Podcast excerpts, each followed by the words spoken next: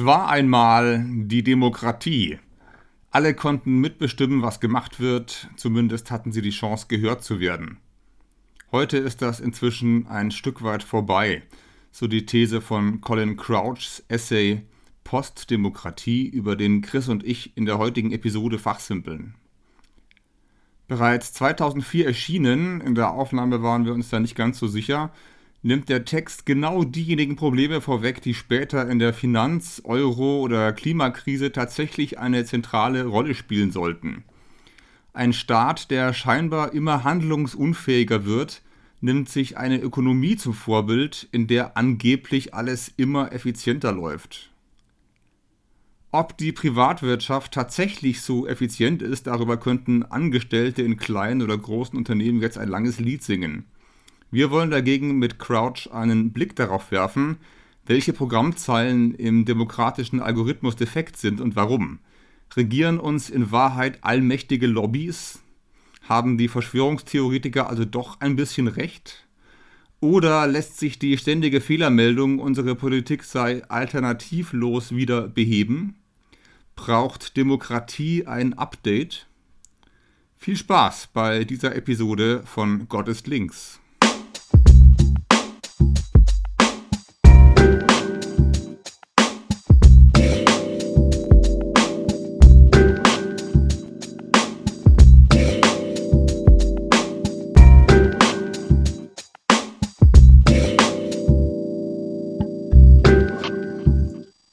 Und wir sind auf Sendung. Ich begrüße unsere lieben zahlreichen, hoffentlich Zuhörerinnen und Zuhörer zu einer neuen Episode mit Gottes Links.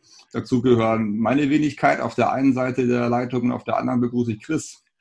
Genau, herzlich willkommen euch allen, schön, dass ihr dabei seid. Wir haben heute ein schönes Thema mitgebracht, was sich an die letzte Episode anschließt. Letztes Mal haben wir ja über Verschwörungstheorien geredet und über einiges, was so schief läuft in dem Land hier. Woran erinnerst du dich noch gut? Ja, genau, das war eigentlich ein super spannendes Thema, weil ähm, ja, ich glaube, das war für uns beide auch ein bisschen neu, uns damit auseinanderzusetzen.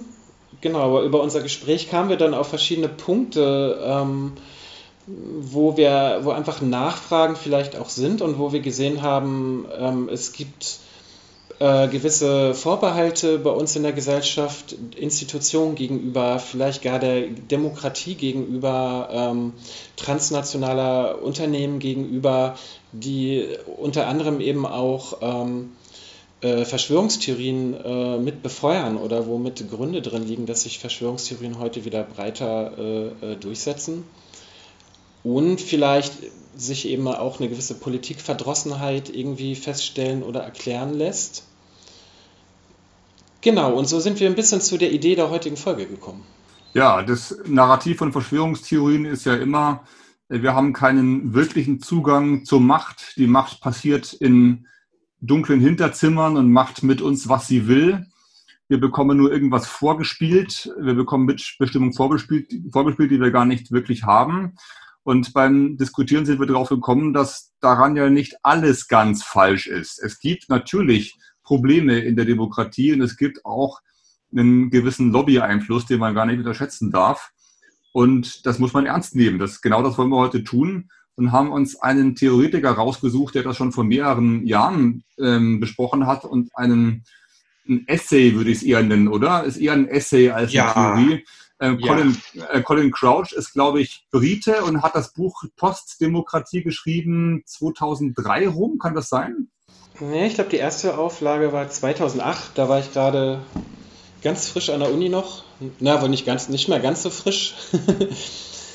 genau, und da war das frisch raus und es war so ein Begriff, der sich damals dann ziemlich schnell verbreitet hat, ähm, um kritisch über unsere Demokratie nachzudenken, vielleicht auch so ein bisschen weg von den typischen linken Diskursen, die man so kennt und so, was irgendwie ganz schön war. Man hatte mal einen neuen Begriff. Äh, genau, mit dem man auch kritisch irgendwie äh, Demokratieentwicklung betrachten konnte, aber ohne gleich vielleicht super antikapitalistisch zu sein und auf dieser Schiene gleich wieder unterwegs zu sein. Ja, also auf jeden Fall, oder ist im Jahr der Finanzkrise erschienen, sagst du, oder wahrscheinlich sogar kurz vorher. Kurz ähm, das Interessante ist, ähm, dass der Begriff sich ja schon sehr stark durchgesetzt hat. Also ich höre den immer wieder im, nicht nur im Feuilleton, sondern auch im Politikteil. Und der scheint, scheint was zu benennen. Und man kann natürlich jetzt 2020 zurückblicken auf eine, äh, auf eine Flüchtlingskrise, auf einen erstarkenden Populismus, auch auf eine Corona-Krise, auch auf das Thema Verschwörungstheorien, auf eine Euro-Krise und sich auch jetzt nochmal im Rückblick fragen, ob sich das, was der da aufstellt in dem Buch, sozusagen empirisch bewahrheitet hat. Das ist die eine Sache, aber ähm, bevor wir alles besser wissen, sollten wir uns erstmal fragen, was er genau schreibt. Das werden wir jetzt ausbreiten. Zum Begriff Postdemokratie. Also Post heißt ja nach. Ne? Will, will Crouch uns also erzählen, dass wir heute nicht mehr in der Demokratie leben? Oder was soll Postdemokratie heißen? Nee, ich glaube, genau das möchte er halt nicht. Ähm, ich, er lehnt den Begriff stark an unserem Verständnis eigentlich von Postmoderne an. Das heißt, dieser Begriff äh, Postdemokratie äh, integriert die Demokratie. Also wir leben ja formal absolut in der Demokratie. Wir haben Wahlrecht, wir haben Parlamente, wir haben äh, Gewaltenteilung, wir haben äh, einen Rechtsstaat, der funktioniert, wir haben unser, unser Privatrecht wird geschützt, wir können unsere Meinung teilen, ähm, wir können Eigentum erwerben und es ist geschützt. Also wir haben all das, was eine Demokratie formal ausmacht, haben wir. Also auf formal gesehen leben wir absolut in einer Demokratie. Ähm, und das will auch ein Crouch damit ähm, äh, nicht angreifen oder das verneinen, dass das so wäre. Er fragt vielmehr nach Prozessen eigentlich in der Kommunikation, also auch in der demokratischen Kommunikation und ähm, in dem, wie demokratisch Entscheidungen getroffen werden, ähm, wie sich da Dinge verändert haben und ob es nicht so ist, dass wir in, äh, durch manche Entwicklungen, äh, die wir gleich vielleicht noch ein bisschen benennen können, teilweise von denen von auf, auf der Entscheidungsebene äh, gar nicht, also nicht, nicht mehr so demokratisch sind, wie wir vielleicht vor 20 Jahren, 20 Jahren waren. Ob wir nicht in, in Teilbereichen wieder in vordemokratische äh, Strukturen zurückgefallen sind. Das ist die Frage, die er aufwirft und wo er ähm, einige gute Punkte nennt wo man schon darüber diskutieren kann, ob uns da Demokratie und Entscheidungen nicht wieder aus der Hand genommen werden. Genau. Ich würde ihn vielleicht mal selber zu Wort kommen lassen. Auf, auf Seite 10 ist das hier versucht, er den Begriff zu erklären. Der Begriff Postdemokratie äh, bezeichnet ein Gemeinwesen, in dem zwar nach wie vor Wahlen abgehalten werden, Wahlen, die sogar dazu führen, dass Regierungen ihren Abschied nehmen müssen, in dem allerdings konkurrierte Teams professioneller PR-Experten die öffentliche Debatte während der Wahlkämpfe so stark kontrollieren, dass sie zu einem reinen Spektakel verkommt. Also da wäre die Kommunikation, von der du sprichst, bei dem man nur über eine Reihe von Problemen diskutiert, die die Experten zuvor ausgewählt haben.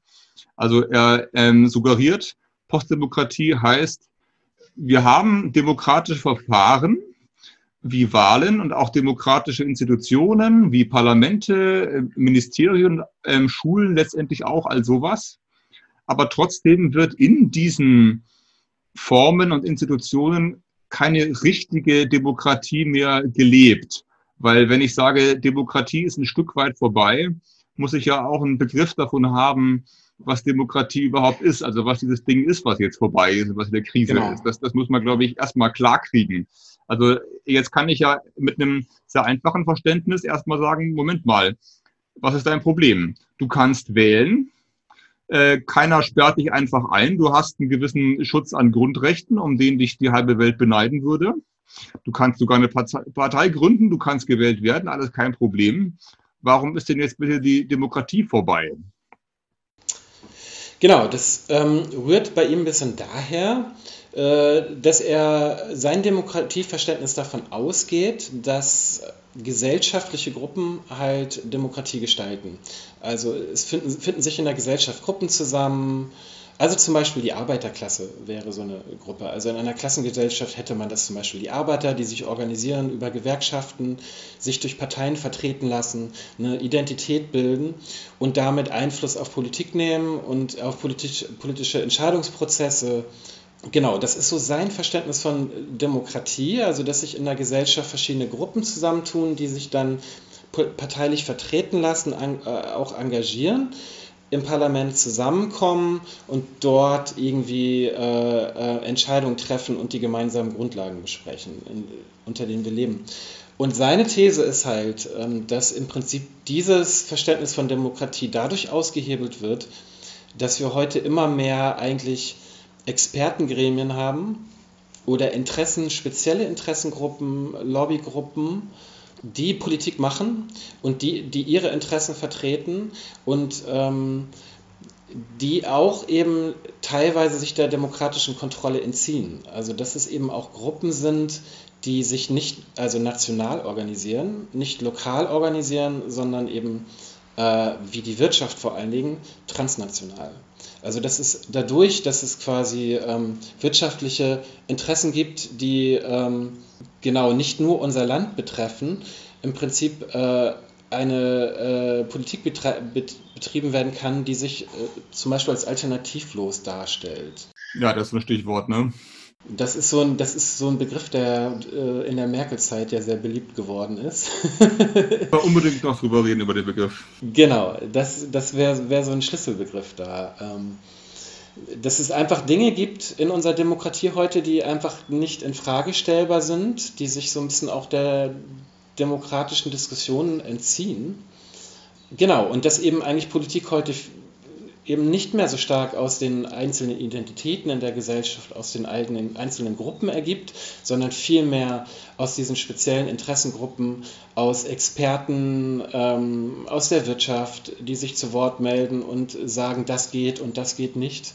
Ähm, aus großen, vor allem auch eben europaweit agierenden ähm, politischen. Ähm Konkret die WHO, nee, die WTO, also WTO Handels Welthandelsorganisation genau. oder die, die, EU, die hat er da auch sehr im Fadenkreuz, ne?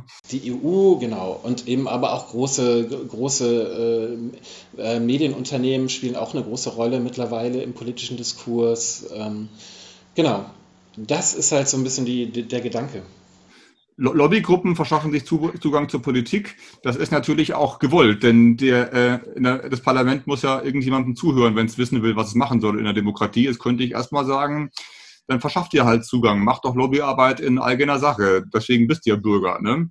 Und der Punkt, auf den es ankommt, ist, dass das eben nicht jeder gleich gut kann.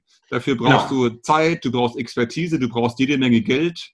Und ähm, Lobbyismus funktioniert ja nicht so oder nicht nur so, meine ich zu wissen oder hoffe ich zumindest, dass äh, Lobbyvertreter einfach in, in, den Bundestag laufen und Politiker kaufen, sondern die sagen, pass auf, wenn du das Gesetz beschließt, dann wird das und das sicher passieren, das willst du doch nicht. Genau. Was? Wird das passieren? Ja, das wird passieren. Ich habe hier drei Gutachten, fünf Studien, 18 PowerPoint-Präsentationen. Ich habe fünf Tage Zeit, dir das zu erklären. Habe ganz tolles Material. Und dann ist es für den Abgeordneten, für die Abgeordnete erstmal leichter, dem Gehör zu schenken, weil der ist ja so, der hat Zeit, der ähm, kennt sich scheinbar aus. Und alle anderen kommen dadurch aus, automatisch weniger zu Wort, weil die weniger Ressourcen haben. Ne? Das ist, glaube ich, genau. ganz, ganz wichtig, um das Problem zu verstehen, was hier in, im Demokratiebegriff liegt. Genau, und das ist seine These, dass man eben dadurch, äh, dass dann doch wieder dazu kommt, dass halt eigentlich, sage ich mal, äh, Gruppen, die Kapital versammeln und die äh, ähm, also eine gewisse Größe bilden und so eine gewisse Macht dann auch sammeln können und eben auch politischen Einfluss nehmen. Also in einem größeren Maß äh, als der normale Bürger das mit seiner Stimme kann und dass dadurch eigentlich wieder ein Ungleichgewicht entsteht. Mhm. Ähm, das ist so ein bisschen die These. Ja. Ähm, ich gehe nochmal auf, ein, auf eine spezielle Stelle im Buch ein, die mir da sehr eindrücklich ähm, erschien. Und zwar auf Seite 26 habe ich aufgeschrieben, da dröselt er den Begriff liberale Demokratie auf und sagt, dass, die, dass der Begriff eigentlich so einen Widerspruch in sich enthält. Ne? Eine liberale Demokratie, was wir ja eigentlich sein wollen. Und er sagt, liberal oder erstmal andersrum, Demokratie äh, impliziert, dass Leute irgendwie gleich sind und die gleiche Stimme haben, das gleiche Mitspracherecht. Mhm. Liberal führt aber dazu, dass Leute ungleich werden, weil sie eben ungleich viele Ressourcen haben. Die einen haben viel Geld, viel Zeit, die anderen wenig. Und äh, deswegen steht das immer in so einer Spannung. Und ja. ähm, ich, ich glaube, hier ist auch schon so ein Grundproblem, über das man jetzt nachdenken muss. Also auflösen muss man es jetzt nicht, aber zumindest nennen.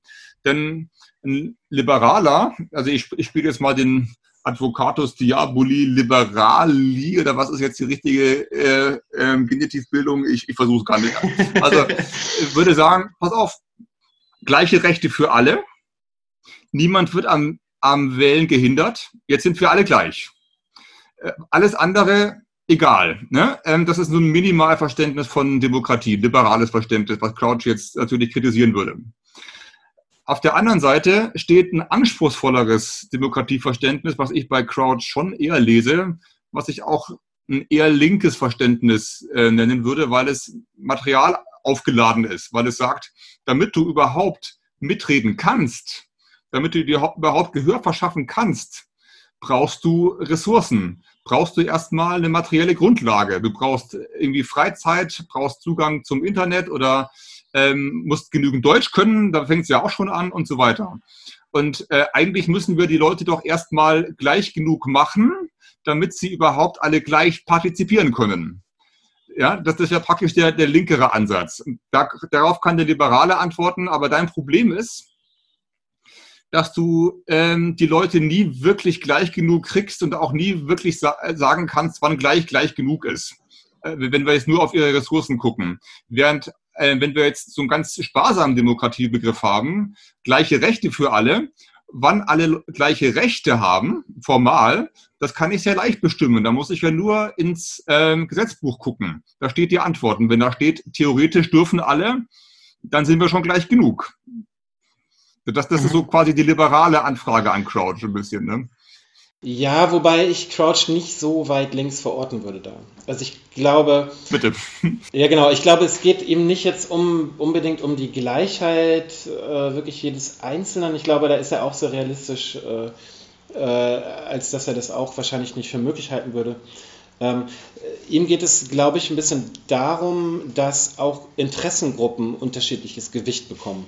Also sein Demokratieverständnis ist schon, dass sich Menschen auch zusammenschließen. Also zum Beispiel Gewerkschaften äh, sind natürlich ein sind natürlich zum Beispiel ein Medium äh, von Arbeitern, sich äh, demokratisch zu engagieren und irgendwie Politik mitzugestalten.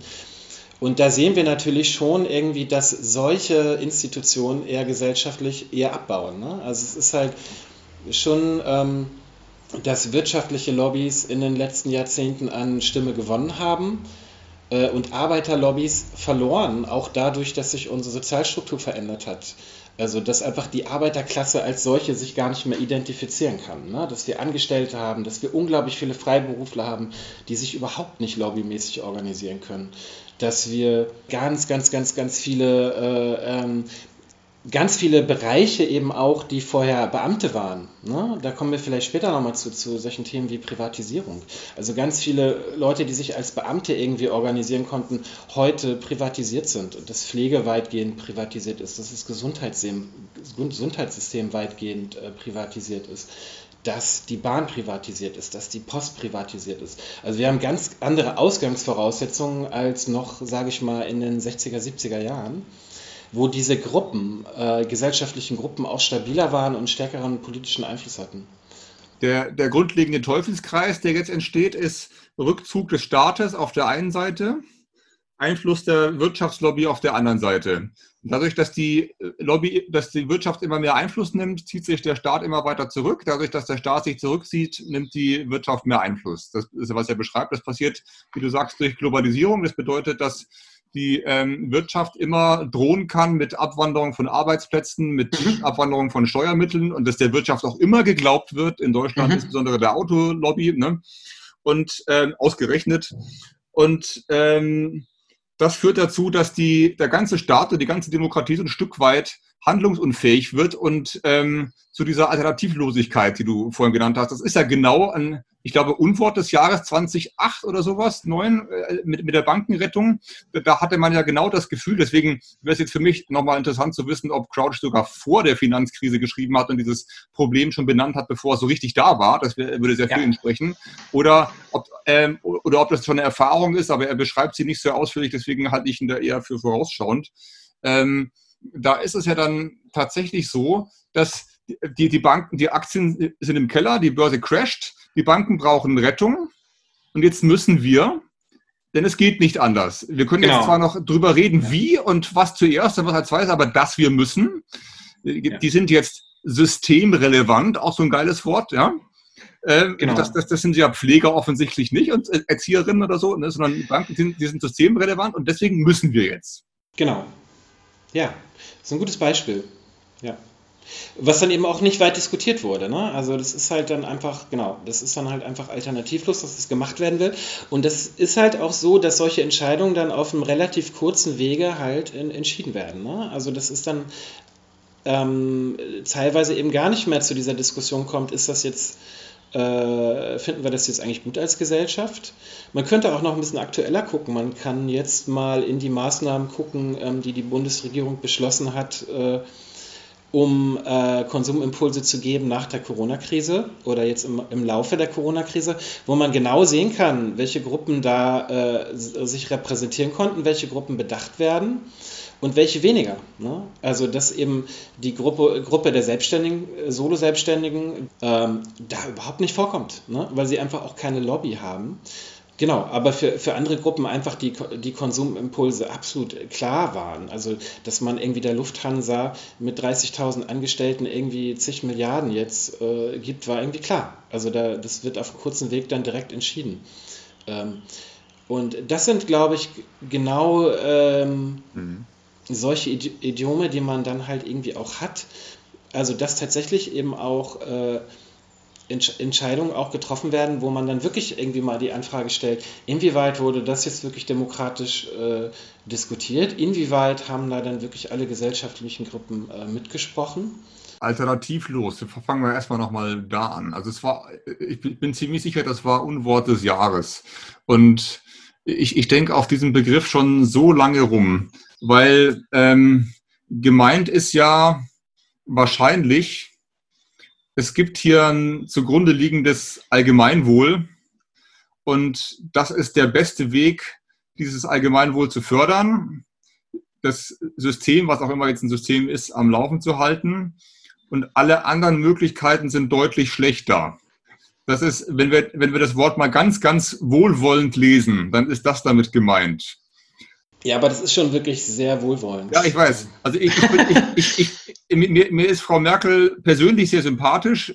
Ich, weiß nicht, ob ich sie jemals gewählt habe, aber äh, so wohlwollend würde ich sie mal lesen. Aber ich, glaube, so die Kommunikation von äh, Politik und von Entscheidungen, das ist auch nicht ihre größte Stärke. Und ähm, sie hat sich ja in der Corona-Krise einmal so richtig, richtig drastisch ans Volk gewandt. Und ich finde, das hat auch gesessen. Und das war auch dringend nötig. Und ich habe mich gefragt, warum nicht schon viel früher? Warum nicht in der Flüchtlingskrise? Warum nicht in der Finanzkrise? Warum nicht in der Eurokrise? Warum nicht mal zum Thema Pflege? Ne? Ähm, warum, warum wird da nichts mehr erklärt? Und das, das befeuert natürlich Verschwörungstheorien. Und es befeuert vor allem, dass irgendwann eine Partei kommt und sagt, ha, wir sind die Alternative. Und wir erklären es euch, genau. Und wir erklären euch jetzt alles und ähm, genau. Und wenn wir, wenn das, was wir nicht, äh, was, was, was wir jetzt vorschlagen, nicht gemacht wird, dann ist es auch wieder falsch. Also gibt es doch keine Alternative. Also da hat man sich ganz schön in eine Sackgasse manövriert. Und äh, was Crouch ja äh, Ursache ist, die er dafür feststellt, glaube ich, ist eben, wie du sagst, die Globalisierung auf der einen Seite, das eben dazu führt, dass ähm, internationale Unternehmen mächtiger sind in bestimmten Regionen als einzelne Regierungen oder als einzelne Parlamente auf der einen Seite. Auf der anderen Seite die Diversifizierung der Gesellschaft, dass es eben nicht mehr die großen Interessengruppen gibt, die sich ein, einfach durch ihre die Geschlossenheit, die sie darstellen, von selber ins, in Szene bringen, weil klar ist, da gibt es die Arbeiterklasse und die Arbeiterklasse hat die und die Interessen. Und äh, die, die, müssen wir adressieren, um hier 40 Prozent der Wähler oder, oder 60 Prozent, ich weiß nicht wie viele, auf jeden Fall einen zweistelligen großen ähm, äh, Bestandteil der Wähler zu äh, berücksichtigen. Und äh, wenn es die nicht mehr gibt, dann entsteht so ein Vakuum.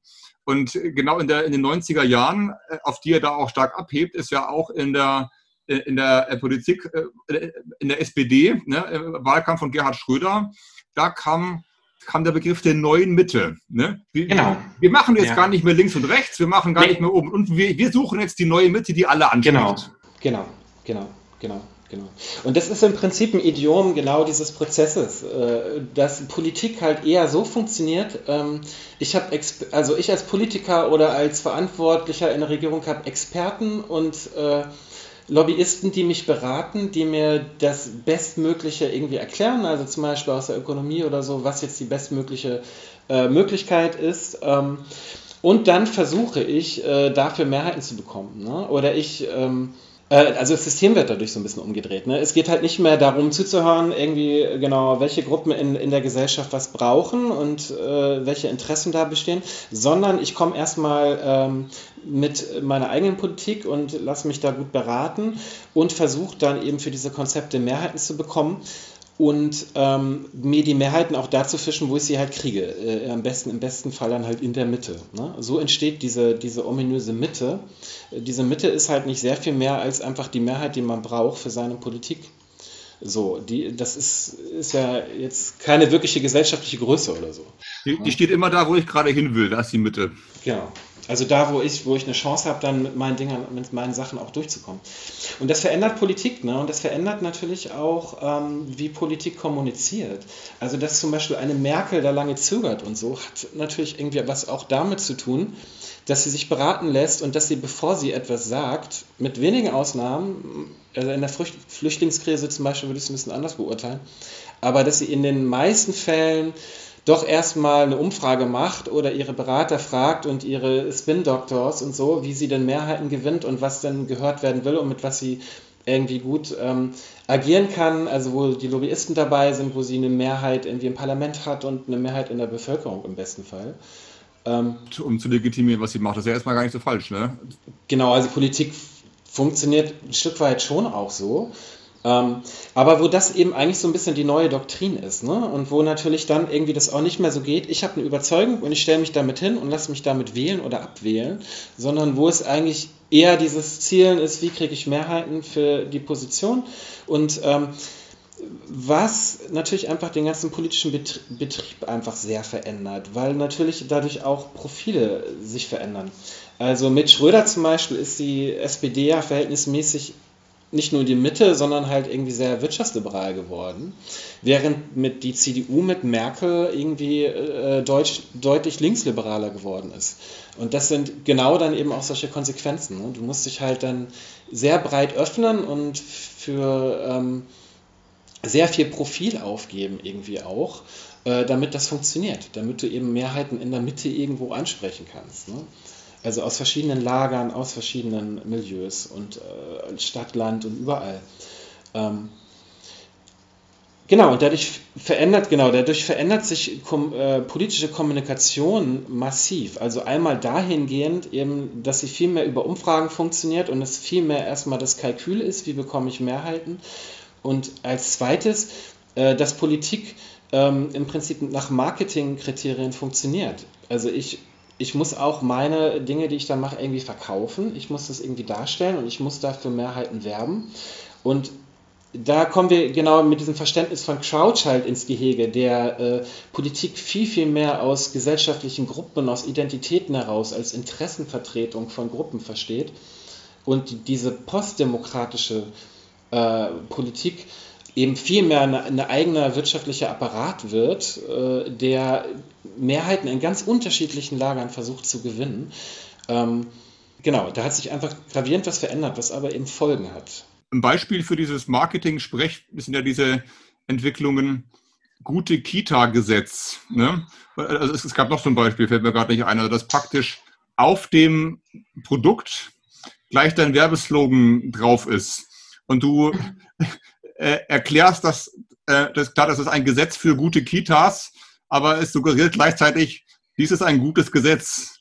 Und ähm, wenn ich ein Produkt äh, verkaufe, in dem ich erkläre, es ist gut, ist natürlich nicht wahnsinnig kreativ, aber äh, äh das ist eine klassische, also die einfachste Form von Werbung, von, von Ökonomie. Sehr geil, sehr geil hat das ja die Partei aufgegriffen, indem sie einfach für sich den Slogan dann entworfen hat, die Partei, äh, wir sind sehr gut oder, oder sie ist sehr gut. Genau, aber. wenn sie die Partei, dann ist sie ist sehr gut. Und ja, der, der, der Gag an dem Slogan ist, wenn du in diesen Wahlkämpfen die anderen Plakate anguckst, die, da sind die Slogans nicht besser. Ne? Nee. Im Gegenteil. Nee. Es, nee. es, gab ja mal sogar einen, einen, Wahlkampf, wo Merkel sogar, also wie immer gewonnen hat, äh, mit dem Slogan Sie kennen mich, war es, glaube ich. Ne? Also, Tatsächlich? Okay. Ja, ich erinnere mich dumpf. Also das muss 2009 gewesen sein. Kann ich noch, oder war es 13? Auf, auf, jeden Fall, da, da wird schon inhaltlich gar nichts mehr versprochen. Gar nee, nicht. Nee, nee, nee, nee. Es, nee, nee, es, wird, genau. es wird nur versprochen, ja. dass alles so bleibt, wie es ist, damit die, denen es gerade gut geht, wie es ist, auch wieder wählen. Und es wird so ein äh, Wohlfühlgefühl transportiert und verkauft. Genau, das ist was ja auch da gemacht wird, was da gemacht werden soll, wenn du die willst, äh, erzählt sie dir gar nicht. Warum? Weil sie es wahrscheinlich selber noch nicht genau weiß. Ja, das ist ja auch tatsächlich so gewesen. Also mit, der, mit dem Atomausstieg war es ja zum Beispiel ein großes Hin und Her. Und zwar echt nach Umfrage. Ne? Das war nach Umfrage so, auf jeden Fall, ja. Genau. So, das ist vielleicht wirklich so sehr auffällig. Ne? Wo, ja, weil ich da auch, glücklich drüber bin. Ne? Auch, ja, auch natürlich. Bei der, bei der, Ehe für alle war es letztendlich auch so, denke ich mal. Ne? Ja. Da hat, hat er ja auch rechtzeitig kurz vor der Wahl diese, dieses äh, unangenehme Thema abgeräumt, ne? damit sie nicht drüber stolpert. Ich weiß nicht, ob es Kalkül war oder, ähm, oder ob, ob sie am Ende egal war. Ne? Aber da hat die Umfrage vielleicht mehr gezählt als die Überzeugung. Aber als so Blair und Schröder halt anfingen, von der Mitte zu reden, muss man einfach sagen, auch das ist schon ein Narrativ. Ne? Auch das ist schon, hier jetzt gibt es die Mitte und dann gibt es die Ränder und so, und alle sind in der Mitte und alle in der Mitte wählen halt CDU und SPD. So, das ist, und das ist eigentlich ein Narrativ, was sich bis heute durchzieht. Ähm, und äh, was natürlich Folgen hat. Und ich meine, darüber würde ich jetzt gerne noch mal so ein bisschen sprechen. Also einfach auch diese Folgen ähm, der Veränderung der äh, politischen Kommunikation, die sehen wir halt dann auch. Die sehen wir dann halt zum Beispiel in Politikverdrossenheit. Ne? Und die sehen wir auch darin, dass natürlich am Rand, also vor allem zur Zeit halt auch rechts am Rand, irgendwie neue Parteien entstehen können, da irgendwie Platz entsteht, die äh, wieder ein klares Profil haben.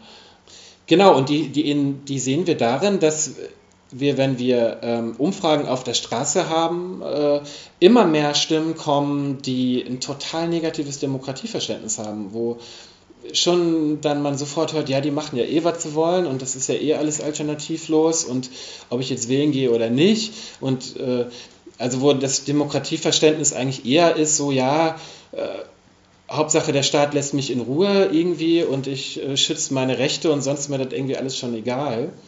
Ähm, also da ist irgendwie so eine ganz, ja, irgendwie so negativer Umgang auch mit demokratischen Rechten. Also es ist eben nicht mehr dieses Partizipative. Ähm, wir erkämpfen für unsere Gruppe ähm, bessere, äh, bessere Lebensbedingungen, also bessere soziale Umstände oder mehr Bildung oder was man alles gemacht hat in 50er, 60ern. Wie viele Unis da aus dem Boden gestampft wurden und keine Ahnung, auf Druck der Arbeiterschaft ne, und, auf, äh, und unter diesem Fahrstuhleffekt, wir wollen mehr Bildung, wir wollen wir wollen bessere Jobs, wir wollen besser ausgebildet werden, wir wollen für unsere Kinder eine bessere Zukunft. Ne? Da hat man wirklich drum gekämpft.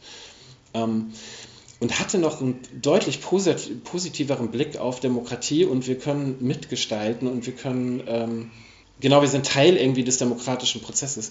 Und das ist in so eine sehr passive Haltung gekippt in vielen Gruppen. Ein Beispiel, was mir dazu eingefallen ist, äh, im Vor Vorwahlkampf der Demokraten, vor allem dieses Mal, Bernie Sanders hat, ist ja abgegangen wie eine Rakete am Anfang. Und ja. ähm, während die Rivalen in der Partei Mitte, also Buttigieg und Klobuchar und der es jetzt geworden ist, ähm, Joe Biden, weiß irgendjemand so ganz genau, wofür die eigentlich politisch stehen? Hatten die überhaupt eine deutliche ähm, politische Agenda, die und die Punkte will ich haben. Das war ja schon bei Hillary Clinton völlig unklar. Ich, ich weiß nicht, wofür die stand. Bei, bei, bei Trump wusste man es genau. Der hatte eine Agenda, genau. die, die war zwar kompletter Irrsinn, aber er hatte eine Agenda und das wollen die auch. Ich, ich glaube, die äh, viele haben, haben sich gedacht, da weiß ich, was ich kriege, da kriege ich überhaupt irgendwas. Und ähm, im Vorwahlkampf der Demokraten wurde vor Sanders wahnsinnig gewarnt, sogar von deutschen Politikbeobachtern, die eigentlich wissen sollten, dass der hier mehr so ein etwas linkerer SPD-Typ wäre, maximal. Ne? Ja, nicht mal. Oder, oder, ja. oder vielleicht sogar noch eher, ne, äh, eher auf der Scholz-Seite. Also auf, auf jeden Fall, mhm. äh, ähm, da, da hieß es immer, Vorsicht, die, die Partei darf nicht zu weit nach links rücken, sonst verliert sie die Wähler in der Mitte. Alle müssen in die Mitte. Sogar in einem Land, das schon durch Negativ Campaigning eigentlich gar nicht mehr mit einer Mitte rechnet, auch gar nicht mehr um eine Mitte kämpft, wo es auch gar keine Mittelklasse mehr gibt. Ne? Ähm, selbst, selbst da geht man auch davon aus, äh, oder zumindest Teile des politischen Betriebs, und zwar ausgerechnet die, die immer noch verlieren und wenn wir Pech haben, auch wieder verlieren werden in der nächsten Wahl, gehen davon aus, wir, wir, wir müssen irgendwie moderat und vernünftig in Anführungszeichen klingen, ähm, wir, wir, müssen in die Mitte, um die Wahl zu gewinnen. Und das führt natürlich langfristig dazu, zu der ewigen großen Koalition, in der wir leben, äh, äh, ja. die, die, Streit komplett verhindert. Und ich, äh, ich sage, also es war ja letztes Mal auch, auch schon so, es hieß im Vorfeld auf keinen Fall große Koalition. Erste Ansage des gescheiterten Schulz, keine große Koalition. Jamaika, Jamaika aus. Und am Ende ja, machen wir halt doch wieder zum dritten Mal. Und ich, ich sage voraus, äh, äh, ich würde es mir nicht, würde mich nicht wundern, wenn das jetzt schon wieder passiert. Ich weiß, dass es keiner will, aber so, solange keiner sich abgrenzen und, und Profil zeigen will, ähm, haben wir das automatisch wieder. Ein anderes Problem ist natürlich die Mehrheitsverhältnisse. Wenn wir keine große Koalition kriegen, dann kriegen wir doch irgendwas Jamaika-ähnliches. Da, da ist dann auch eine mehr oder weniger grüne Partei mit einer mehr oder weniger bürgerlichen CDU. Das ist ja das Gleiche in Schwarz-Grün am Ende, ne? womit man auch rechnen kann. Das wäre jetzt keine, kein grundlegender Wandel. Also da würde nicht eine Seite mal ihr Ding machen. Ne? Genau, das haben wir in Deutschland auf jeden Fall auch ein Stück weit verloren. Ähm, ich würde gerne mal auf Trump einsteigen, weil es eben auch so etwas ist, über das Crouch viel redet. Also für, für, für Crouch ist zum Beispiel Trump äh, schon Produkt dieser Postdemokratie. Also das Genau, das ist halt, das ist dann halt im Prinzip dieser, das, wofür Platz gemacht wird. Nämlich für jemand, der ähm, im Prinzip nur noch rein populistisch agiert und der, genau, also der einfach irgendwas behaupten kann, alternative Fakten oder so. Und im Prinzip äh, nur noch über eine Werbeschiene und äh, äh, irgendwie äh, seine Standpunkte verkauft und wo es dann halt irgendwie dann auch gar nicht mehr darum geht, ist das jetzt, äh, ist das jetzt sinnvoll oder ist das jetzt äh, ist das jetzt, sind das irgendwie abgesicherte Informationen oder so? Also wo Politik also rein nur noch als Entertainment und auf Verkaufsebene funktioniert. Ähm, ich glaube, dass halt eine Politik, die äh, Konturen verliert und die äh, das verliert, auch gezielt für Gruppenpolitik zu machen und auch das fördert, dass Gruppen sich zusammenfinden und Identitäten bilden, genau dafür Platz macht, also für so eine Form von Populismus, ähm, wie wir das halt irgendwie bei Trump sehen oder wie wir es jetzt eben auch teilweise in Deutschland irgendwie bei der Alternative für Deutschland sehen. Ja, letztendlich ist ja auch das, dieses Talkshow-Format, womit wir uns jetzt schon seit Jahren im öffentlich-rechtlichen Fernsehen rumplagen, auch eine, eine Marketingveranstaltung. Ne? Da, da geht es vordergründig darum, das wäre vielleicht kein schlechtes Beispiel, ne? Mhm. vordergründig geht es um Diskussionen, um äh, demokratische Partizipation, da kommt auch mal eine Bürgerin zu Wort, da wird auch Klar. mal ein Experte gehört, alle, alle Parteien sind da und diskutieren, aber es geht eigentlich in Wahrheit nicht darum, zu irgendeinem Punkt zu kommen, zu welchem auch immer. Es geht jetzt nicht um Konsens. Mir würde ja ein Erkenntnisfortschritt reichen. Das ist überhaupt nicht gewollt äh, von der Inszenierung her. Äh, gewollt ist, dass man sich so im Minutentakt die Slogans um die Ohren schlägt. Also wirklich die, die Slogans. Du, du wartest drauf, dass du dein Ding äh, dein Statement anbringen kannst, weil das nämlich dein Verkaufsargument ist und weil das ungefähr der ähm, Aufmerksamkeitsspanne einer Werbebotschaft entspricht. Mhm. Und das ist inzwischen schon Normalfall. Also ein, ein Gespräch, eine äh, echte Diskussion, ähm, eine, eine, sachliche Fundierung, äh, eine, eine, rhetorisch ausgefeilte Argumentation, das kommt schon kaum noch vor, ne? zumindest im Fernsehen. Ich glaube schon, dass es das noch gibt, nur eben nicht unbedingt in der politischen Elite so, ne? Das ist ja auch zum Beispiel, wenn man die SPD betrachtet. Ich meine, du findest solche Leute dann ja schon. Also wenn du dann halt irgendwie bei den Jusos schaust oder so, äh, da findest du dann schon noch die engagierten Leute, die klare Position vertreten und eben auch hart in Diskurs gehen. Aber nicht unbedingt zum Beispiel in der SPD-Führung. Da setzen sich dann doch immer wieder die, da haben die jetzt irgendwie alle einmal, alle sind einmal drangekommen, ne? die da schon seit, seit irgendwie 20 Jahren in der, in der Parteiführung sind. Und das ist halt vielleicht dann irgendwie auch so ein bisschen ein Problem, dass die Leute, die wirklich äh, noch ähm, wirklich ähm, Profile haben, dann einfach in, in diesem ganzen Politikapparat sich dann irgendwie halt auch gar nicht durchsetzen können. Äh, ich, ich, ich versuche mal zu, zur Linie zurückzukehren. Wir haben ja. recht, recht lang über die Veränderung der politischen Kommunikation gesprochen. Also äh, ähm, die, die Grundthese von, von Crouch ist ja, der Staat zieht sich zurück, die Wirtschaft gewinnt mehr Einfluss, die Politik passt sich der Wirtschaft an oder ordnet sich der ökonomischen Logik unter. Also entweder, entweder den, den Unternehmen selber oder der Logik, die Unternehmen für sich ähm, entdeck, äh, äh, für sich brauchen, die wendet der Staat jetzt auch auf staatliche Strukturen an. Und da kommen genau. jetzt äh, zwei, zwei Themen ins Spiel. Das eine ist Privatisierung, das andere ist Kommodifizierung. Ähm, mhm. Äh, das kannst du uns vielleicht nochmal aufdröseln. Ich bin da beim Lesen ein bisschen durcheinander gekommen. Was ist was? Genau, das beschreibt eigentlich eben die zwei verschiedene äh, Prozesse. Also Privatisierung erklärt sich, glaube ich, von selber. Also wir haben halt in den letzten Jahrzehnten große Bereiche, die äh, vorher irgendwie auch mitstaatlich zumindest organisiert waren, wie ähm, große Teile auch des Wohnungsmarktes, das Gesundheitswesen, ähm, die Bahn, die Post. Also es gibt wirklich sehr, sehr große gesellschaftliche Bereiche, die komplett privatisiert wurden. Das ist halt eben auch so im, im, ähm, im Rahmen äh, der ganzen Neoliberalisierung irgendwie geschehen. Das ist so der eine Prozess, was äh, natürlich dazu führt, dass einfach immer mehr gesellschaftliche Bereiche halt einer Wirtschaftslogik einfach folgen müssen, klar, weil privatisiert. Ähm, was eben in, in manchen Systemen halt heute auch einfach zu Problemen führt. Also Wohnungsmarkt müssen wir, glaube ich, nicht drüber sprechen. Gesundheitswesen hat jetzt, glaube ich, die Corona-Krise auch gezeigt, also das ist, glaube ich, in Deutschland ja noch sehr stabil, aber hat eben auch gezeigt, wo da einfach die Schwierigkeiten dann sind, wenn so etwas privatwirtschaftlich organisiert ist. Ähm, genau. Äh, und Kommodifizierung beschreibt nochmal einen anderen Prozess. Ähm, das beschreibt eigentlich diesen Prozess, dass halt einfach eine Wirtschaftslogik ähm, immer mehr Gesellschaftsbereiche kommodifiziert. Ähm, dahingehend, dass einfach gesellschaftliche Bereiche, die nach ganz anderen Logiken funktioniert hab, haben vorher, also vor allen Dingen Bildung ist da halt ein, ein großer Bereich, ähm, jetzt wirtschaftlich äh, funktionieren und denken lernen. So, es gibt jetzt sogar, ich habe neulich, oder heute war das sogar, äh, da bin ich echt, da habe ich, ich habe ja Bildungswissenschaften studiert, boah, und da ist mir echt so ein bisschen übel geworden, dass es halt mittlerweile Bildungsökonome gibt. So, ne? Also, dass es wirklich so weit gibt, dass es mittlerweile Experten gibt, die sich als Bildungsökonomen dann auszeichnen. Also, dass es da schon so äh, stark drin ist, die dann wirklich nur noch von Humankapital reden, etc. Ähm, Genau, wobei Bildung einfach mal was völlig anderes eigentlich vorher war. Ne? Also da ging es wirklich irgendwie auch darum, irgendwie äh, eben Bildung zu vermitteln, auch äh, Demokratie äh, zu vermitteln und äh, Leute irgendwie äh, fähig auch fürs Bürgertum zu machen und so. Ähm, und natürlich auch äh, fähig zu machen für den Arbeitsmarkt, das war sicherlich auch mit ein Grund, aber es hat einfach so viel mehr Themen gehabt. Ne?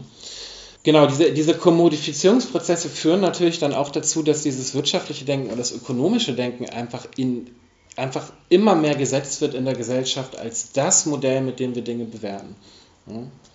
Genau, das ist im, im, zum Beispiel im Bereich Bildung ist es natürlich auch äh, dass wir seit äh, diesem Prozess sehr viel stärker mit quantitativen Studien arbeiten, dass wir unsere ganzen Universitäten auf Bachelor, Master umgeeicht haben, damit das alles international vergleichbarer ist und dass man das alles schön evaluieren und bewerten kann, was da stattfindet, dass die, die Leute schnell durchkriegen durch das Studium, damit sie schneller in den Arbeitsmarkt kommen und all solche Dinge das Studium eben nicht mehr zum freien Lernen und zur Selbstbildung gedacht ist, sondern möglichst schnell da seine Module abzuarbeiten und äh, äh, genau fit zu werden für den Arbeitsmarkt.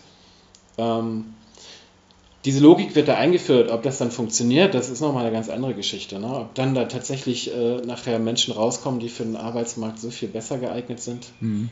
Ich, versuche, äh, ich fange mal beim zweiten an, beim äh, Kommodifizierung und Bildung.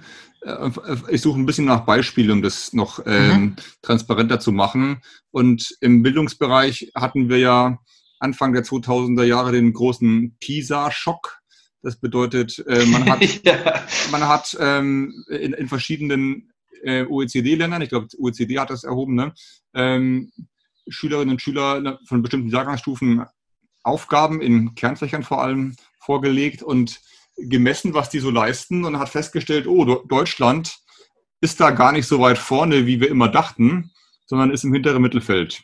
Und das ähm, hat erstmal alle ganz schön wachgerüttelt und sehr viel ins Rollen gebracht. Und ähm, also ähm, das führt dazu, ich will besser werden, ich will mein Bildungssystem verbessern, meine Schulen verbessern. Was kann man dagegen sagen? Das, ne, das ist doch erstmal ein No-Brainer. Aber ja. was heißt jetzt besser? Besser äh, ist die entscheidende Frage. Ähm, besser heißt jetzt, ich mache das besser, was ich messen kann. Also ich muss Schule so machen, dass die Schüler bei, bei diesen Tests bessere Ergebnisse abliefern.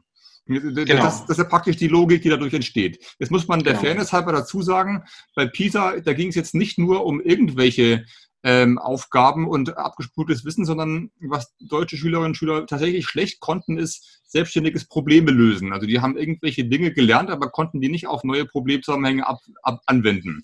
Und das ist was, was auch in der, ähm, wenn ich jetzt eher, eher aus von so einer übergreifenden Bildungstheorie komme, ich ja auch nur wollen kann, dass Leute selbstständig werden, selbstständig Probleme lösen. Aber trotzdem ist es halt so, dass das, was jetzt, was da investiert wird, auch die ganze Kompetenzorientierung, so heißt das dann im Lehrplan, also ähm, die müssen nachher bestimmte Dinge können und dass sie das können, weiß ich daran, dass ich es messen kann. Also es zählt wieder das, was ich messen kann. Und ähm, ich bin eigentlich ein Freund von Messen und Evaluation. Wir dürfen nicht nur blind fliegen, aber ähm, es gibt halt auch viele andere Dinge, die in Schule wichtig sind. Nämlich zum Beispiel ganz einfach, fühlen sich die Kinder da überhaupt wohl? Die müssen da ja den ganzen Tag verbringen. Geht es denen da überhaupt gut zusammen, sozial? Oder können die da Stärken entwickeln? Das spielt da mit rein. Oder natürlich jetzt auch unser Thema, lernen die Demokratie. Nachher mhm. sollen, sie, sollen sie ja nicht nur äh, äh, Ingenieure und Ärzte sein, die brauchen wir auch, aber wir brauchen auch Leute, die sich an der Demokratie beteiligen und sich für eine Demokratie verantwortlich fühlen. Lernen die das auch oder setzen wir voraus, dass es einfach so geht? Ähm, denn das ist was, was du einfach nicht messen kannst. Also wenn du da irgendwas misst, dann wirst du genau das nicht messen. Ähm, aber es ist trotzdem wahnsinnig wichtig. Und das sind natürlich Dinge, die so einer ähm, Quantisierungslogik zum Opfer fallen im Zweifelsfall. Absolut. Und ich glaube auch, das ist halt das Problem bei solchen quantitativen Studien ist halt einfach, dass sie ähm, sehr selektiv sind. Ja, und dass man, dass man eigentlich ein Bildungssystem, du kannst halt ein Bildungssystem nicht quantitativ bewerten. So, und äh, wenn du dir ähm, anschaust, wie Menschen weltweit aus dem deutschen Bildungssystem weltweit dann irgendwie auch erfolgreich und gefragt sind, das, will, das stellt dann so eine Studie auch dann irgendwie wieder in Frage. Also ich will jetzt auch nicht total gegen Studien reden. Ich glaube, die machen schon Sinn.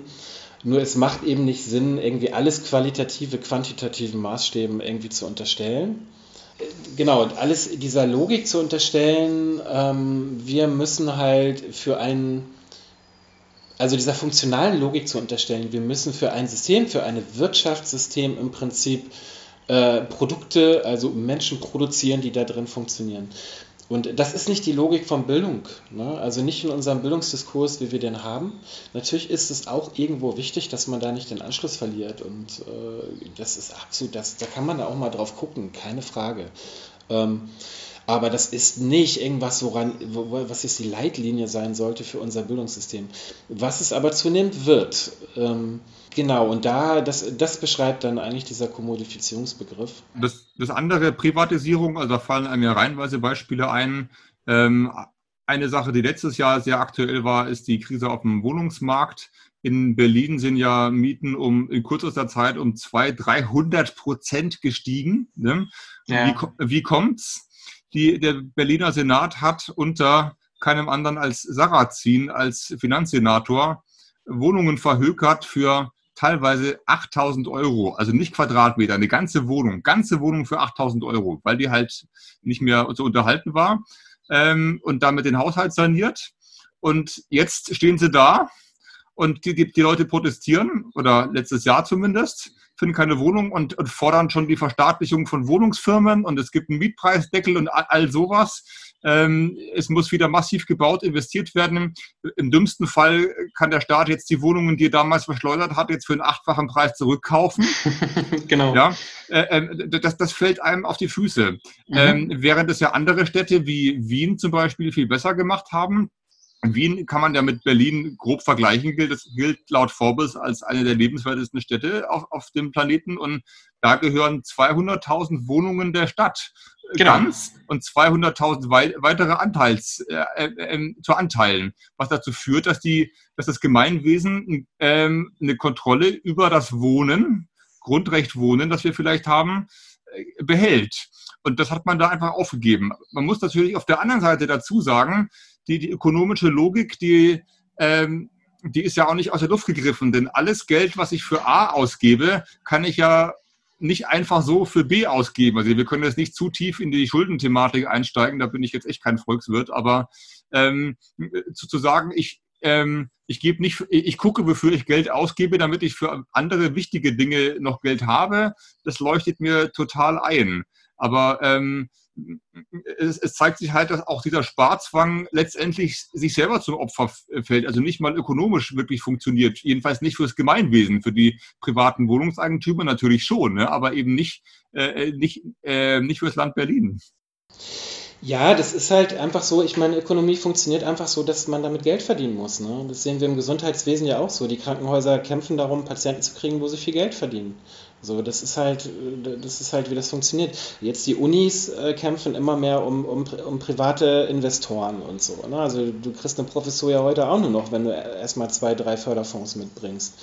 Ähm, also diese, diese Logik setzt sich halt überall durch. Die Frage ist nur halt, ist es halt wirklich dann überall einfach die, die äh, wirklich die effektive, auch funktional für eine Gesellschaft effektive Logik?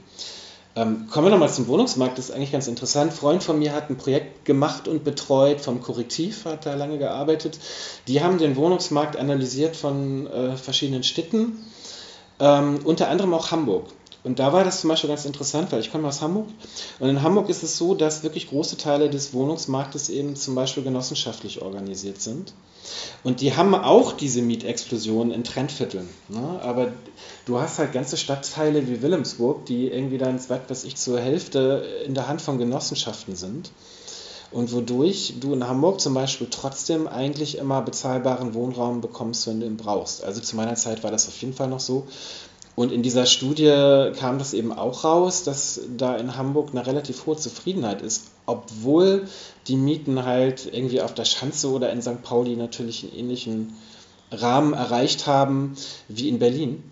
Und da zeigt sich aber ganz gut, dass man eben auch verschiedene Konzepte parallel fahren kann. Ne? Es geht ja nicht darum, jetzt alles zu alles irgendwie wieder zu verstaatlichen oder so, sondern da irgendwie zu überlegen, ähm, ja.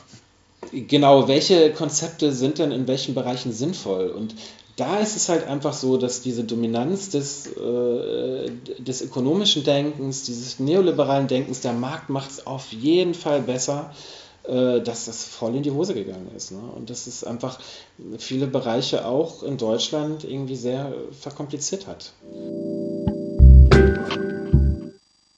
Also Kommodifizierung, der Staat macht es zwar selber, versucht aber dabei zu sein wie ein Unternehmen. Mhm. Privatisierung, der Staat gibt es gleich der Privatwirtschaft. Ne? Ja. Ich, ich, ich habe mir noch ein paar äh, Stichpunkte rausgeschrieben, äh, was, was genau das Problem ist. Denn es ist ja schon so, dass die Wirtschaft bestimmte Dinge besser kann, aber nicht alle. Und äh, ein Punkt, den Crouch schon ähm, kritisiert, der jetzt auch wieder sehr aktuell ist, ist die, die Einpreisung der Kosten. Denn es ist ja so, ähm, ich kann zwar sagen, ich produziere hier kostengünstig, aber da muss ich gucken, habe ich denn wirklich alle Kosten, die wirklich entstehen, eingepreist und wer bezahlt ja. die? Und da, da sprechen wir natürlich von der Umwelt. Und ja. jetzt ganz konkret vom CO2-Preis, an den, den Crouch jetzt nicht so nennt, aber das ist ja genau das Anliegen. Da geht es nicht darum, Leute zu ärgern oder zu bestrafen, sondern es geht darum, wenn du CO2 freisetzt, dann hat das Kosten. Ich glaube, Umweltbundesamt sagt was 180 Euro die Tonne oder so, langfristig, die langfristig irgendjemand zahlen muss. Genau. Und, und dieser jemand wird der Steuerzahler sein. Das genau. wird das Gemeinwesen sein. Und genau. warum, warum äh, können wir nicht versuchen, dass diejenigen, die diese Kosten verursachen, auch daran beteiligt werden. Das wäre doch ein total liberales Prinzip. Da, da, müsste doch eine FDP dafür sein, wenn sie sagt, du sollst dich nicht, du sollst nicht auf Kosten anderer leben. Genau das machen wir ja gerade. Ne? Und ähm, das, das, das geht halt nur durch die staatliche Lenkung, die dafür sorgt, dass die wirklich existierenden Kosten, dass die wirklich existierenden Kosten auch in der ökonomischen Logik tatsächlich eingepreist werden. Genau, weil das macht die Ökonomie dann ja doch nicht. Ne? Oder wir haben dann ja auch einfach diverse Krisen jetzt gehabt. Wir hatten eine Immobilienkrise, wir hatten eine Finanzkrise, wo sich ja auch überall gezeigt hat, dass eigentlich ohne den staatlichen Eingriff, äh, das eigentlich dann doch wieder nicht möglich ist. Ne? Und ähm, ich würde schon behaupten, dass wir viele dieser Krisen durchaus eben auch haben, weil der Staat sich so sehr zurückgezogen hat. Ne? Einen anderen Punkt, den er kritisiert, das, das muss man auch auf dem Schirm ähm, haben, ist, dass die ähm, Akteure in der Privatwirtschaft ja gar nicht alle so gleichberechtigt sind. Also die, die liberale Theorie würde ja sagen, alle mischen mit, alle dürfen, der, der Beste kriegt den Zuschlag, ähm, es entsteht ein, der bestmögliche Preis. Das setzt halt voraus, dass wir äh, einigermaßen gleich starke Wettbewerber haben. Die haben wir aber nicht. Ne? In, in Wahrheit ist es ja so, dass ein ganz kleiner Teil der Firmen äh, den, ich glaube, so unter 5 Prozent, lass mich lügen, den, den, Löwenanteil des Umsatzes macht, über 60 Prozent. Die, die, äh, ein paar große Player machen den Markt äh, unter sich aus. Und das bedeutet, dass ähm, quasi in der neoliberalen Ära etwas passiert, was eigentlich gegen die liberalen Grundvoraussetzungen spricht. Ne? Weil die liberale Voraussetzung ist ja, alle können mitmachen, alle haben die gleichen Chancen, oder im Ansatz die gleichen Chancen, dürfen das Gleiche. Und, und dadurch entsteht ja erst überhaupt ein Wettbewerb, der dazu führt, dass Produkte besser werden, dass mehr Leute partizipieren können und all sowas. Das ist ja das Anliegen, das liberale Anliegen. Aber in dem Moment, wo tatsächlich nur noch ganz wenige mitspielen, die den ganzen Markt äh, äh, dominieren, ich sage nur Facebook, Google und so weiter, Amazon natürlich auch, ähm, äh, habe ich diesen Wettbewerb, der angeblich das alles begründen soll, überhaupt nicht mehr. Den gibt es ja gar nicht mehr. Ne? Und, und da, da, müsste man dafür sorgen, dass es den überhaupt wieder gibt, damit dieses liberale Paradigma überhaupt mal das leistet, was es eigentlich leisten soll. Das ist natürlich ein generelles Problem des Kapitalismus, weil es halt diesen, diesen Markt mit diesem idealen Markt einfach natürlich nicht gibt. Äh, vor allen Dingen wird dieser Markt ja auch durch Krisen mass massiv zerstört. Also das haben wir jetzt gerade zum Beispiel mit der Corona-Krise. Das ist ja so, die Big Player kommen da super durch, ne? aber die kleinen Betriebe gehen halt pleite. So. Das heißt, auch diese Krisen ähm, fördern natürlich immer weiter die Monopole. So. Ähm, Amazon geht da sehr gestärkt jetzt aus der Krise hervor, denke ich, während eben die kleinen Einzelhändler da irgendwie äh, ihre Läden dicht machen müssen. Ne? Das ist, und äh, ich glaube, das, das ist halt genau, das ist, ist in jedem Fall auch so. Wobei ich, wie gesagt, das schon als noch jetzt als Problem des Kapitalismus äh, sehen würde. Ähm, wo man natürlich dann da auch nochmal über Instrumente äh, nachdenken muss. Aber das überstreitet jetzt auf jeden Fall auch mein Wissen und meine Kompetenz. Nee, ich, ich fand es nur ja. als, als Argument interessant, weil es geht, da, ja. es geht ja darum, dass die, äh, die Politik sich den, Wirtschaft, den ökonomischen Argumenten beugt, weil sie sagt, guck mal, in der, mhm. Öko, in der Ökonomie funktionieren sie ja so toll, so offensichtlich. Und da sagt Crouch, ja, guck mal hin, was da wirklich funktioniert, ob das wirklich so funktioniert, wie du denkst, oder ob du es nicht erstmal zum Funktionieren bringen müsstest. Absolut. Es ist ja, es ist ja sogar noch absurder. Ne? Der Staat äh, greift ja teilweise eben auch in solche wirtschaftlichen Prozesse dann wieder ein. Also, äh, dass er zum Beispiel künstliche Märkte schafft. Ne? Das ist dann zum Beispiel im Postsektor war das so, dass der halt, äh, dass da der Markt geöffnet werden sollte, weil wir halt mit der Post eine Monopolstellung hatten. Also es wurde privatisiert, dann war das ein Monopol, dann sollte der Markt geöffnet werden.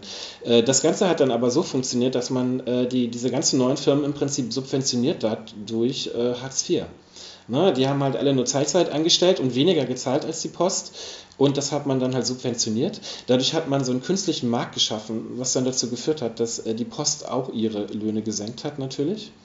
Und jetzt alle in diesem Markt nur noch Mindestlohn verdienen. Ne? So. Also es hat im Prinzip irgendwie eigentlich ein, ein, funktionierender gesellschaftlicher Bereich. Okay, es war halt monopolisiert, ist dann halt im Prinzip durch so Marktstrukturen und ökonomisches Denken eher zerstört worden. Ne? So dass eben jetzt alle, die in diesem Bereich arbeiten, irgendwie angewiesen sind auf Hartz-IV-Zuzahlungen, weil man davon gar nicht mehr leben kann.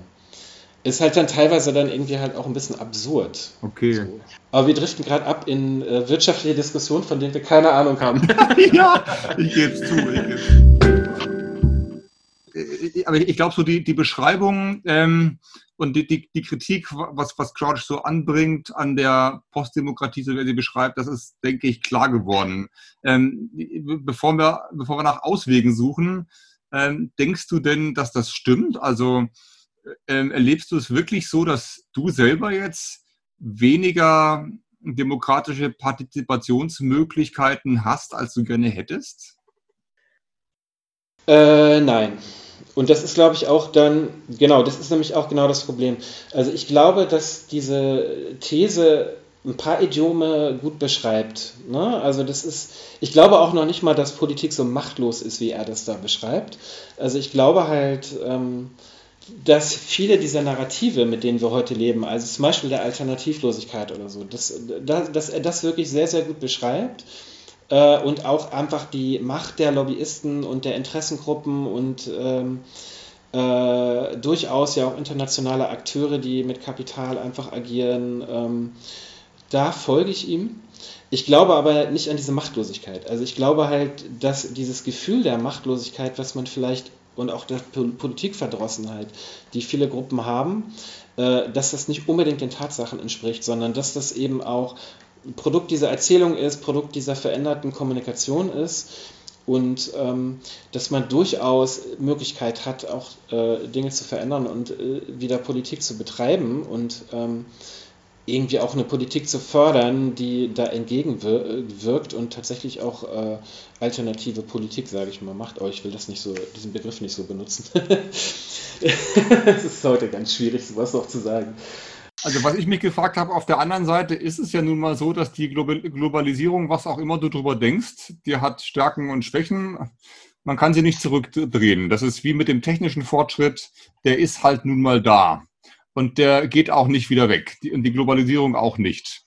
Mit, auch mit ihren ganzen Nachteilen nicht. Äh, ähm, und die Aufgaben, die wir haben, sind ja auch globale. Also äh, eine Flüchtlingsthematik, eine Klimakrise sowieso, äh, ähm, äh, Steuerflucht, you name it, alles. Alles sind globale mhm. Aufgaben, die einzelne Regierungen allein gar nicht mehr lösen können. Das ist ja das große Problem. Und das, das ähm, das ist für mich auch das größere Problem am Thema Alternativlosigkeit, dass die Regierung am Ende ehrlich sagen muss, wir allein können es nicht lösen.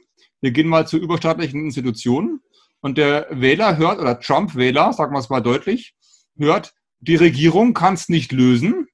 Oh scheiße, ich will aber, dass die Regierung was lösen kann. Wofür wähle ich die denn? Und dann kommt ein Trump und sagt, ja genau, wir machen alles alleine. America first.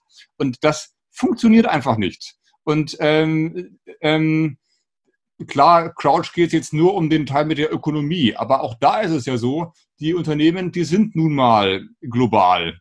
Die, die sind multinational und das hat auch Vorteile, es hat auch Nachteile, aber es, es bringt, es ist ein bisschen müßig darüber zu streiten. Ähm, damit muss man sich ein Stück abfinden, sage ich mal, oder, oder zumindest ja. erstmal akzeptieren, wie es ist. Ne? Ich, ich glaube, das, das, dagegen sagt ja auch gar nichts. Ja, aber ich glaube, man muss auch ein bisschen aufpassen, dass man auf dieses Alternativlos-Narrativ, jetzt kommen wir da halt wieder zu, äh, auch nicht reinfällt, auch als, genau, weil ich meine doch auch die, die letzte, die, die äh, jetzige Vergangenheit irgendwie zeigt, dass man dann doch politisch handeln kann, wenn der Wille da ist. Also Deutschland hat zum Beispiel in Fragen von Klimaschutz Atomausstieg. Ähm, ich hatte gerade noch ein Beispiel.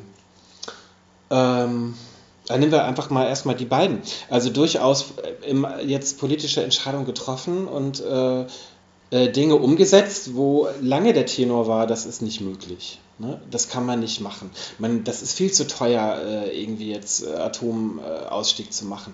Oder es ist, es ist, also wenn wir, wenn wir Mindestlöhne einführen, dann werden, werden die ganzen Jobs abwandern und so. Dann werden wir Millionen mehr Arbeitslose haben. Das, Gesagt, ja. Genau. Und wo man dann doch sieht, dass, dass es halt irgendwie dann doch nicht unbedingt so kommen muss. Ne? Und dass man doch irgendwie Dinge machen kann und auch irgendwie Dinge probieren kann und schauen kann zu entwickeln und auch um Mitstreiter kämpfen kann äh, und ja, das durchaus sogar schafft, in der EU dann äh, Mehrheiten zu gewinnen, äh, zum Beispiel für Klimaschutz etc. Ne? Also es ist halt ja äh, genauso wie wir, wie wir als Einzelmenschen können wir uns auch zurücklehnen und sagen, ja, ich als Einzelner kann nichts verändern. Genauso kann natürlich ein Staat das sagen äh, und sagen, ja, okay, wir sind machtlos, aber tatsächlich ist das ja dann irgendwie auch nicht der Fall. Du würdest sagen, praktisch seine, seine Beschreibung von Regierungen ist selber schon zu pessimistisch. Die sind, die sind jetzt schon gar nicht so machtlos, wie er behauptet, dass sie von sich selber sagen. Genau, vor allen Dingen, weil ja natürlich alle mit den gleichen Problemen zu kämpfen haben. Ne? Und das ist ja auch eine Sache, die dann wieder verbindet. am Ende, wo es um die Auswege und die Lösungen geht, da gibt er ja zu, dass, dass es sowas gibt wie Unternehmergeist und Risiko und Wettbewerb, das tatsächlich uns auch weiterbringt und dass wir auch nicht, aus, nicht ausblenden sollten. Darum geht es gar nicht, aber dass wir es ähm, gleichzeitig behalten müssen, ohne die Demokratie deswegen auszuhöhlen und eben trotzdem Partizipationsmöglichkeiten für alle zu schaffen und zu sichern vor allem. Ne? Und da, da gibt es so, sage ich mal, ein paar Felder, die er auf, aufmacht. Das habe ich, gebe ich jetzt ehrlich zu, äh, vorhin ganz kurz überflogen, weil ich gemerkt habe, ich dachte, ich habe es gelesen, ich habe doch nicht gelesen. Aber das, das eine sind so systemische Dinge, also dass sich Regeln, dass, dass man Regeln anpassen muss, äh, Stichwort ähm, Transparenz von Lobbys und so weiter. Den, ähm, den öffentlichen Dienst aufwerten, auch vom Image her, dass es praktisch nicht etwas ist, was schlechter ist als die, als die Wirtschaft und die Wirtschaft sozusagen das, Eige, das Eigentliche ist, nach dem wir uns richten sollten, sondern das war, dass man da eine eigene äh, Handlungslogik stark machen soll. Das, äh, das, ist das eine Feld. Das andere Feld sind die einzelnen Akteure, die er da aufruft. Und das, das wären die Parteien, dass wir nach wie vor Parteien brauchen, dass Parteien eigentlich sogar eher wieder stärker werden sollten dass äh, wir neue Formen der Bürgerpartizipation brauchen. Stichwort Bürgerversammlung nennt er es, habe ich ja neulich einen Blogartikel drüber geschrieben, finde ich ein super genau. spannendes, super spannendes ja. Thema. Das wäre mal was für eine eigene Episode. Ich würde auch total ja. gerne mal jemanden sprechen, der bei sowas dabei war.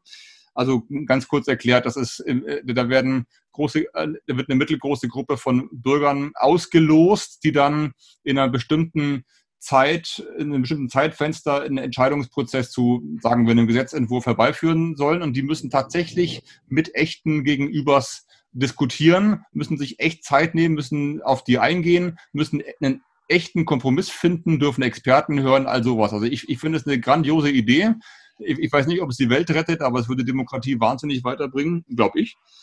Ähm, Gewerkschaften müssen wieder alle vertreten, sagt er, das hast du ja vorhin schon dargestellt, durch die Erosion der Arbeiterklasse, ähm, sagt er, vertreten Gewerkschaften heute gerade mal die, die eh schon privilegiert sind, also die in festen Verträgen, die in, aus dem öffentlichen Dienst kommen, während alle, die so ähm, sowas ähnliches sind wie selbstständig. Es gab ja diesen unseligen Begriff der Ich-AG, also du bist in Wahrheit Paketbote, aber heißt jetzt Ich-AG, äh, die, Realität ist, du trägst das Risiko selber und verdienst doch weniger als der Angestellte.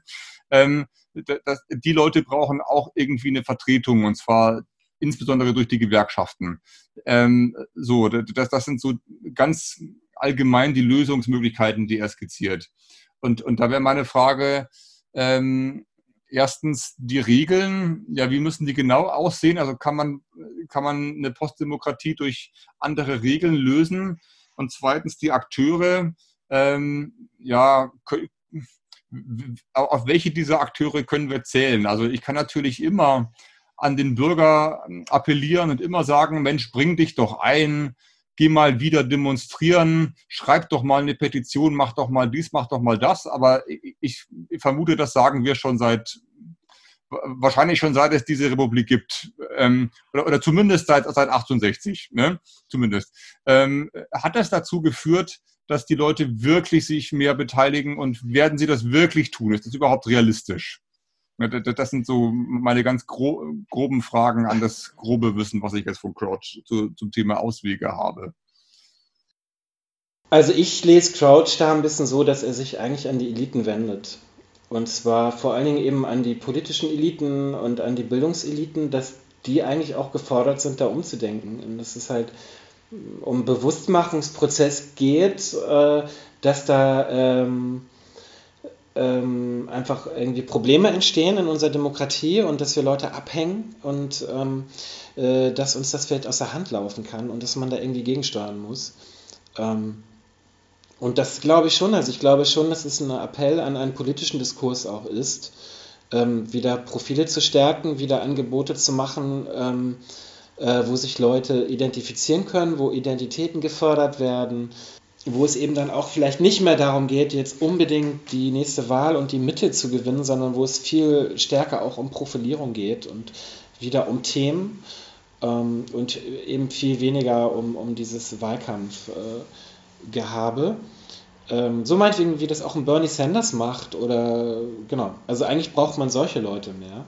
Das heißt, wir brauchen klare ähm, Positionierungen, müssen weg aus der Mitte wir müssen uns durchaus mal abgrenzen. Die Kunst ist natürlich abgrenzen, ohne zu dämonisieren. Das ist äh, vielleicht die große Herausforderung, aber äh, tatsächlich zu sagen, ähm, sorry, das, was, was du hier machst, das äh, möchte ich nicht und ähm, ich bin auch bereit, dass mich Leute nicht wählen. Das hat der Macron tatsächlich mal gesagt. Ne? Mhm. Äh, ähm, als er wirklich mega Gegenwind gekriegt hat mit seinen ganzen Reformen, hat er, äh, habe ich selten erlebt bei einem Politiker, dass er echt gesagt hat, okay, dann wählt mich halt ab.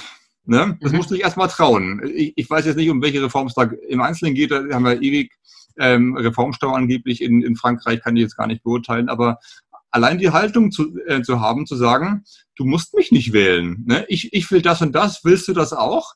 Ich finde es gut, wenn du dabei bist, aber du musst nicht. Äh, das, das, wäre, das wäre mutig. Mhm. Also ich ähm, ist natürlich die, einfach die Frage, wenn man jetzt äh, man muss natürlich die Frage aufwerfen, haben die Eliten überhaupt ein Interesse daran? Ne? Wenn man immer schön in einer großen Koalition regieren kann und äh, es ist halt vielleicht dann auch nicht interessant. Aber, aber ich glaube, wir sehen halt zum Beispiel an der, einfach daran, wie die SPD einfach auch jetzt zum Beispiel, die sind die großen Verlierer der Postdemokratie zurzeit, dieser Prozesse. Und ähm, ich, da, das, ist so, das ist so ein bisschen meine Hoffnung, also dass diese Prozesse dann doch so wahrnehmbar werden und dass solche Phänomene wie Trump oder ein Brexit dann doch irgendwie solche Erlebnisse sind, äh, die äh, Demokratien auch wieder aufwecken und Politik aufwecken und da wieder Platz machen ähm, für auch einen anderen Typ von Politik, der dann eben wie auch wieder zu einer Politisierung führt und dazu führt, dass Leute sich dann wirklich auch beteiligen wollen. Ähm, so gesehen ist es vielleicht auch gar nicht äh, das Schlechteste, äh, dass es eine AfD jetzt gibt. Das ist vielleicht ich wollte es gerade sagen. Also was, was du jetzt gerade gesagt hast, heißt ja eigentlich, ähm, dass so ein Trump oder, oder Brexit sich als der von Crouch geforderte Ausweg ähm, ähm, darstellen kann. Weil, weil die Brexiteers sagen, guckt mal, wir haben es jetzt endlich geändert. Äh, äh, äh, wir sind doch nicht machtlos. Ne? Äh, wie war das Slogan? So ungefähr Kontrolle zurückgewinnen. Darum ging es ja. Das ist ja im Grunde, ähm, ich, ich, ich, weiß nicht, ob Crouch das unterstützt hätte, aber das, das bedient ja ein Stück, ein Stück weit seine Forderungen. Ne? Die, die Bürger müssen ja. ein und, und dann tun sie halt was, was du nicht möchtest, dass sie tun, aber sie tun es. Ja, ja, klar, aber sie tun es dann natürlich auf Basis von Populisten und von wirklich tatsächlich Lügen und Fake News. Äh, und, äh, Inzwischen leider auch. Genau, ja, ja, ja. Und das ist natürlich, das ist ja, deswegen kritisiert er das natürlich eher. Er sagt halt eben, das ist halt dann, das ist der Ausbruch, ne? Das ist nicht die Lösung, sondern das ist der Ausbruch im Prinzip einer, einer Politikverdrossenheit äh, in der Demokratie was sich dann eben als Ventil gesucht wird. Ne? Und wenn man das eben nicht möchte und ähm, äh, jetzt eben nicht Gruppen stärken will, die dann, ähm, Demo das tun dann solche Gruppen ja teilweise schon, also äh, dass sie eben auch äh, Demokratie an sich dann wieder in Frage stellen. Äh, da muss sich halt, äh, müssen sich die Parteien, die demokra demokratisch unterwegs sind, halt tatsächlich dann irgendwie verändern und umlernen. Und ähm, ich glaube, darum kommt Politik nicht rum. Das heißt, der Spielball ist letztendlich erstmal bei den Parteien. Also wenn, wenn ich als einzelner Bürger sage, yo, ich will das anpacken, ich will jetzt mitwirken, was muss ich machen? Ich kann natürlich als irgendein Nobody eine Petition für irgendwas schreiben, die keine Sau interessiert. Oder ich gehe in eine Partei und fange an mitzuwirken. Und da bin ich erstmal ein ganz kleines Licht und habe ganz wenig zu sagen. Und dann merke ich nach äh, drei Jahren, ich übertreibe, ich, ich, bin immer noch Kassenwart, ich bewege eigentlich gar nichts, ich gehe wieder raus. Ne? Äh, ähm, und kann, äh, ich, ich male jetzt mal ein bisschen schwarz, aber ich kann mir schon vorstellen, dass es Leuten so geht. Also es gibt ja auch Parteien, über die, ich nenne jetzt keine Namen, über die man sagt, dass das Durchschnittsalter eh so hoch ist, dass da, dass, dass du da zu schnell auffällst, wenn du, wenn du als junger Mensch einfach reinkommst und mitmischen willst. Und ähm, das setzt natürlich auch so einen Teufelskreis in Gang, weil dann reformieren die sich auch nicht. Und dann haben die Bürger auch wieder mehr das Gefühl, ich kann ja eh nicht mitmischen. Ne? Also ob es jetzt an den Mächtigen oder an den Unternehmen oder an den Parteien scheitert, es ist mir immer irgendwas im Weg. Und ich, ich glaube, die, die Piraten hatten ja damals so die Illusion, oder ich, ich, ich bin wertend, äh, zumindest den Glauben, äh, mit moderner Technik mischen wir das alles auf. Jetzt kann jeder mitreden, jeder mitdiskutieren. Und das hat einfach enge Grenzen. Ne? Und ähm, es ist nicht so, dass, dass du als Einzelner doch ziemlich machtlos bist erstmal in so einer Gruppe von 80 Millionen. Ja, ich würde es so nicht unbedingt so bewerten. Also ich glaube schon, dass wenn Leute dann erste Schritte machen und sich engagieren und zum Beispiel auch vor Ort äh, kann man schon ganz schön Einfluss auf Entscheidungen haben. Es kommt natürlich so ein bisschen auf die Partei an, ob die auch vor Ort was zu melden hat. Aber oft ist es dann doch viel, viel einfacher, an Entscheidungsprozessen vor Ort, lokal irgendwie dann doch beteiligt zu sein ähm, als man denkt. Also ich glaube schon, das sind auch eben Narrative und eben eine gewisse Verdrossenheit, die einem dann davon abhalten. Ähm, Im Grunde fängt es ja lokal an, indem du deinem, deinem Gemeinderat irgendwas vorschlägst und sagst, ich äh, können wir hier nicht mal eine Bushaltestelle hinbauen, eine Carsharing-Station, irgend sowas, indem du zu deinem Supermarkt gehst und sagst, äh, könnt ihr nicht mal was ohne Plastiktüten anbieten, könnt ihr nicht mal dies machen, ähm, ein Nachbarschaftsfest organisierst, wo Leute, äh, alte und junge, die nebeneinander wohnen, auch mal sich kennenlernen. Das sind ja viele kleine Anfänge, die aber alle was mit dem, eigentlich alle sehr viel mit Demokratie zu tun haben und ähm, die innerhalb von deinem Handlungsspielraum sind. Und ich glaube, wenn Leute die Erfahrung machen, dass sie in irgendeiner Form einen Impact haben, und zwar, mhm. und zwar in dem Leben, in dem sie tatsächlich sind, das ist ja, mhm. Äh, das ist mhm. was dich wirklich jeden Tag umgibt, die, deine, deine mhm. Kommune, ne, in der du lebst. Ähm, äh, dann, dann haben sie auch ein positiveres Bild von Demokratie, als wenn man immer nur so ganz weit nach zu denen ganz da oben schaut. Ne? Genau. Das genau. ist, glaube ich, zu. Genau. Ähm, das genau. ist ein genau. zu großer Berg. Ja. Ja, und da sind Parteien natürlich einmal unterschiedlich organisiert, aber da sind natürlich auch Arbeitgeber unterschiedlich organisiert und also Unternehmen und ähm, auch zum Beispiel öffentliche Träger und so. Ähm, genau, ich glaube auch, dass es generell natürlich irgendwie eine Frage ist, wie schaffen wir vielleicht mehr Beteiligungsstrukturen und wie, wie schaffen wir das überall dort, wo, äh, das ist gerade durchaus ja auch äh, im unternehmerischen Bereich ein Thema. Also wie, wie schaffen wir es, äh, ähm, Arbeit zu demokratisieren und Arbeitsprozesse zu demokratisieren und da reinzubringen. Und ich glaube, so irgendwie auch das Einüben von, von Demokratie und irgendwie auch zu sehen, dass das kann funktionieren. Und ähm, man, man kann Prozesse demokratisch organisieren und demokratisches Gespräch führen und kommt dann irgendwie äh, zu Ergebnissen. Äh, das ist vielleicht etwas, was man irgendwie wirklich stärken muss. Und ich glaube, bei, bei Crouch ist halt schon ein wesentlicher Punkt, dass, es, dass wir wieder mehr Identitätsbildung brauchen. Und das ist ein großes Problem natürlich. Ähm ja, das, das musst du vielleicht nochmal abschließend erklären. Diesen Punkt habe ich im Buch nicht ganz so verstanden, worauf er jetzt raus will.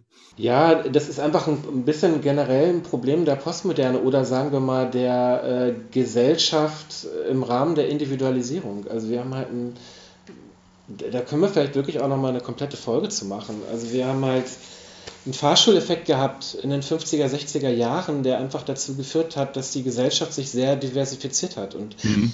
Dass wir unterschiedliche Arbeits sehr unterschiedliche Arbeitsverhältnisse heute auch haben und sehr unterschiedliche Gruppen, die nicht mehr so konsistent sind und ähm, dass zum Beispiel eine Gruppe der Solo-Selbstständigen so keine eigene Identität gebildet hat und ähm, äh, dass es da relativ wenig irgendwie eigene äh, Organisation gibt, ne? wie man sich irgendwie vertreten lassen kann oder wo man irgendwie aktiv werden kann. Und das sind eigentlich alles Prozesse, über die man auch nachdenken muss in so einer diversen Gesellschaft. Wie schafft man das da halt irgendwie wieder ähm, Gruppen zu bilden und irgendwie auch Identitäten zu bilden, die sich irgendwie vertreten und die sich politisch engagieren? Ach so, ähm, okay. Also heißt, ich, ich brauche eine Identität, damit ich zu einer Gruppe gehöre und ich brauche eine Gruppe, damit ich überhaupt vertreten werden kann und ich muss ver vertreten werden können, damit Demokratie funktioniert.